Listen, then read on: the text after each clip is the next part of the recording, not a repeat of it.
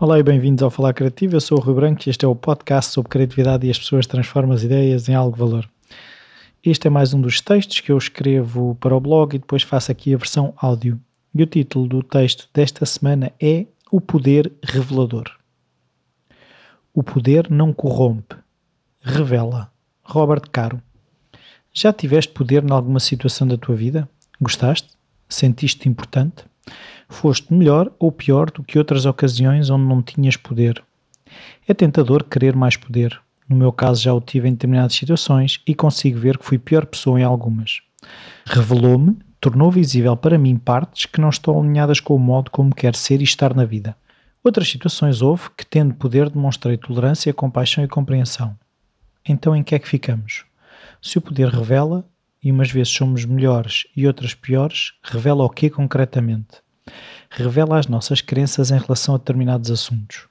Por exemplo, se uma pessoa achar que os vegetarianos estão errados, sentir-se atacada por eles na sua liberdade de comer carne, no momento em que tenha mais poder que um deles, vai aproveitar para demonstrar que os comedores de carne são superiores, impondo pontos de vista através de represálias para quem discorda.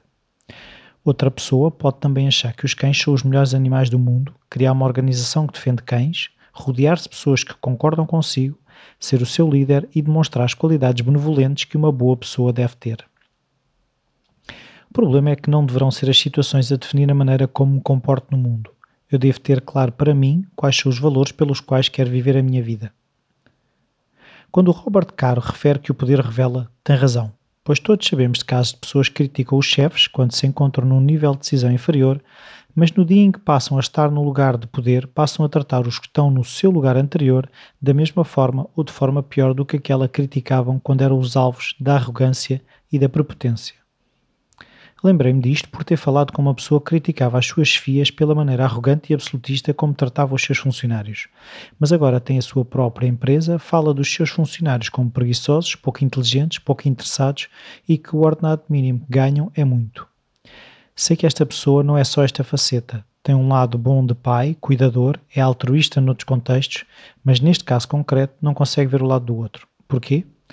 Porque quando criou sua empresa, criou num contexto de grande necessidade. Estava desempregado e, a pouco e pouco, com esforço e dedicação, conseguiu chegar onde chegou, a ter uma empresa de sucesso onde é ele agora a tomar as decisões. Não defende que a preguiça seja uma qualidade a valorizar.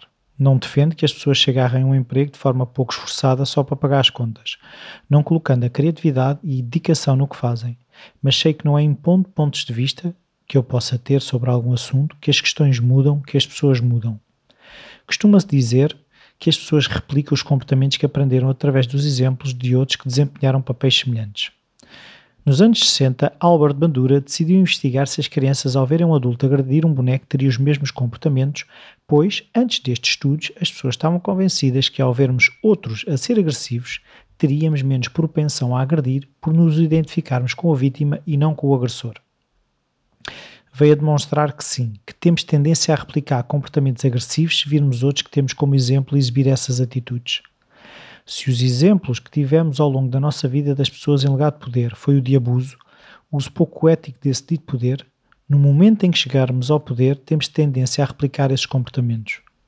Mas, como tudo na vida é uma questão de escolha, temos sempre hipótese de replicar os maus exemplos que fomos expostos ou criar novos modelos mais tolerantes. A pessoa mais poderosa é aquela que não tem nada a provar. É uma frase que ouvi em tempos e é disso que se trata.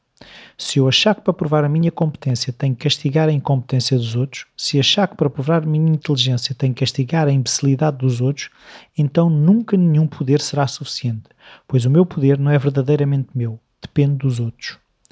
As situações que encaramos como graves, de consequências grandes como a possível falência da nossa empresa, fazem com que entremos em modo de sobrevivência, focando-nos no que pode correr mal, como por exemplo as falhas dos outros, e não nos deixa ver as qualidades que essas mesmas pessoas possam ter. Se eu perguntar às pessoas que trabalham comigo, aquelas que terão menos poder do que eu, sugestões, opiniões para tomar determinadas decisões, estou a distribuir poder. Mas com esse poder vem responsabilidade, como dizia o tio do Homem-Aranha e aquilo que sinto na maior parte dos casos é que a falta de empenho vem precisamente da ausência de confiança de quem gera, de quem detém o poder. Para ter colaboradores mais empenhados, mais criativos, mais esforçados, é preciso envolvê-los nas causas e nos resultados. Mas a grande maioria das chefias critica os resultados, mas não dá poder para mudar as causas. Assim sendo, acho que devemos encarar o poder como uma oportunidade de fazer outros brilhar e não vivê-lo com medo permanente do perder. Porque é esse medo de falhar, de ser visto como fraco, faz com que os ditos poderosos tenham de exibir comportamentos agressivos e pouco tolerantes, tal qual gorilas batendo no peito. O verdadeiro poder está em mudar a vida de outros e a nossa para melhor. E isso consegue-se quando olhamos para a questão em modo de curiosidade, não em modo de sobrevivência. E este é o texto desta semana. Espero que tenham gostado. Se gostaram, podem apoiar o podcast através do Patreon, www.patreon.com barra falar criativo. Podem partilhar com os vossos amigos, podem deixar as avaliações e as críticas no iTunes.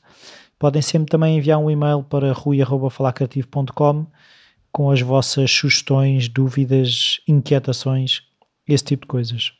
Espero que tenham tido uma grande semana e bom fim de semana. Até para a semana.